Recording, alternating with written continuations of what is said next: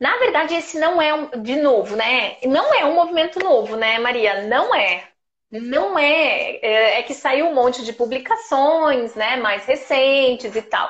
Mas é, eu, eu sempre eu sempre acabo chamando atenção assim para, por exemplo, Isaac na década de 80 e 90, criticando a, a, a, o, a defesa ferrenha de abordagens teóricas, uh, no sentido de que então só esta é a verdade, só esse é o jeito correto, só isso ajuda as pessoas, né? Porque na verdade cada vez mais a gente acaba vendo que não é assim. E aí tem esse, esse, esse movimento que eu acho que é muito interessante, né? Que é um movimento encabeçado aí pelo, pelo Hoffman e pelo Reis, né? Mas que não se resume a eles, que é não é uma isso é muito importante, gente, não é uma nova abordagem teórica. Fundamental que se diga isso, né? É, é, é uma postura, é, é uma postura. É uma postura profissional. É uma leitura de fazer intervenção. Mas não, digamos assim, não é uma nova abordagem teórica, uma nova explicação né, de como é que as coisas funcionam, porque na verdade ela vai é, a cada uma né, das pessoas que forem se apropriando e se aproximando da, da terapia baseada em processos vai usar como base explicativa do ser humano uh, alguma das teorias normalmente das TCCs, né, das terapias cognitivas e comportamentais, né? Então acho que esse é um outro, esse é um outro olhar aí bastante interessante, né? É, que a terapia baseada em processos traz. Mas ela nasce também como não só como uma crítica às brigas das abordagens teóricas, mas ela nasce como uma oposição ao DSM, né, gente? Ao, às intervenções única e exclusivamente baseadas em transtornos. Né, que os transtornos são o guia da intervenção. Aí vocês podem dizer assim, ué, mas então TCC morreu, né? Que TCC é só transtorno. Gente, Bora lá ler TCC depois da década de 90? Bora? Por quê? Porque TCC não é só transtorno e a gente tem um monte de literatura mostrando isso, né? Então, pensando nisso, claro que tem muita coisa ainda para a gente avançar, né? Mas pensando nisso, uh, o movimento né, da, da, da, da terapia baseada em processos ela nos convida para olhar mais para os processos de cada uma das pessoas envolvidas no problema, na dificuldade, na sintomatologia. E aí ela vai revisitar o que as teorias têm de melhor.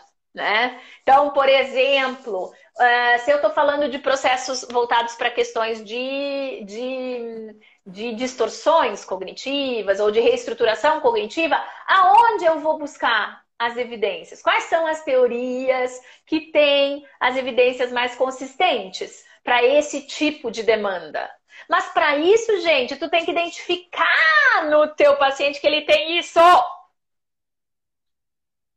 Porque nem água é bom para todo mundo. E aí eu só vou novamente bater na tecla da questão da conceitualização. O quanto a conceitualização, a análise funcional vão ser fundamentais para tu entender que processos são esses, porque senão fica tudo muito milagroso, né? Uma coisa meio, meio sei lá, né? Então é, é fundamental que a gente que a gente consiga perceber que essa é uma postura que na verdade é transteórica né? Uh, e que tem como lastro as evidências, ou seja, as práticas baseadas em evidências. Isso não dá, isso não dá para negar, né, Maria? Tem toda uma preocupação com, de fato, a gente ter todo esse monte de evidências que foram sendo acumuladas ao longo né, desses 60, 70 anos. O que, que a gente aprendeu sobre o ser humano, o que a gente aprendeu sobre o funcionamento, o que a gente aprendeu sobre as sintomatologias, E a partir disso, então, desenvolver intervenções que sejam absolutamente individualizadas. Aí vocês vão dizer, tá, mas então acabou os programas, acabou os protocolos, porque vai ser tudo individualizado. Gente, mesmo que haja um programa, um protocolo, sempre é, sempre precisa ser individualizado. Por quê? Porque mesmo que né, duas pessoas tenham TAS, né, transtorno de ansiedade social, elas continuam sendo duas pessoas distintas e diferentes, com características diferentes, mesmo que o diagnóstico seja o mesmo, né? Então, acho que essa é a discussão que, que o, o, o Hoffman traz muito bem, o Hoffman e o Reis trazem muito bem, embasados aí em, em um lastro de pesquisa, em um lastro de evidências que foi construído por um montão de gente, né? Então eu acho muito legal quando o Hoffman fala que ele não. Isso não é uma, uma nova teoria, uma nova abordagem teórica, né? E sim uma, uma, uma forma de ler a intervenção, uma forma de avaliar a intervenção que eu vou, que eu vou fazer, né? Então eu acho que é nos, é, nos desafia, nos desafia a sair de uma lógica do geral para o específico, né? Ou seja, para o que eu sei que funciona para ansiedade, tá? Mas eu não tenho garantias que funciona para todas as pessoas com ansiedade. Por que eu não tenho essa garantia? E isso nós já sabemos, gente. Qualquer pessoa que é terapeuta sabe que a gente não sabe a priori o que vai funcionar. Por que, que a gente não sabe? Porque as pessoas são diferentes, gente.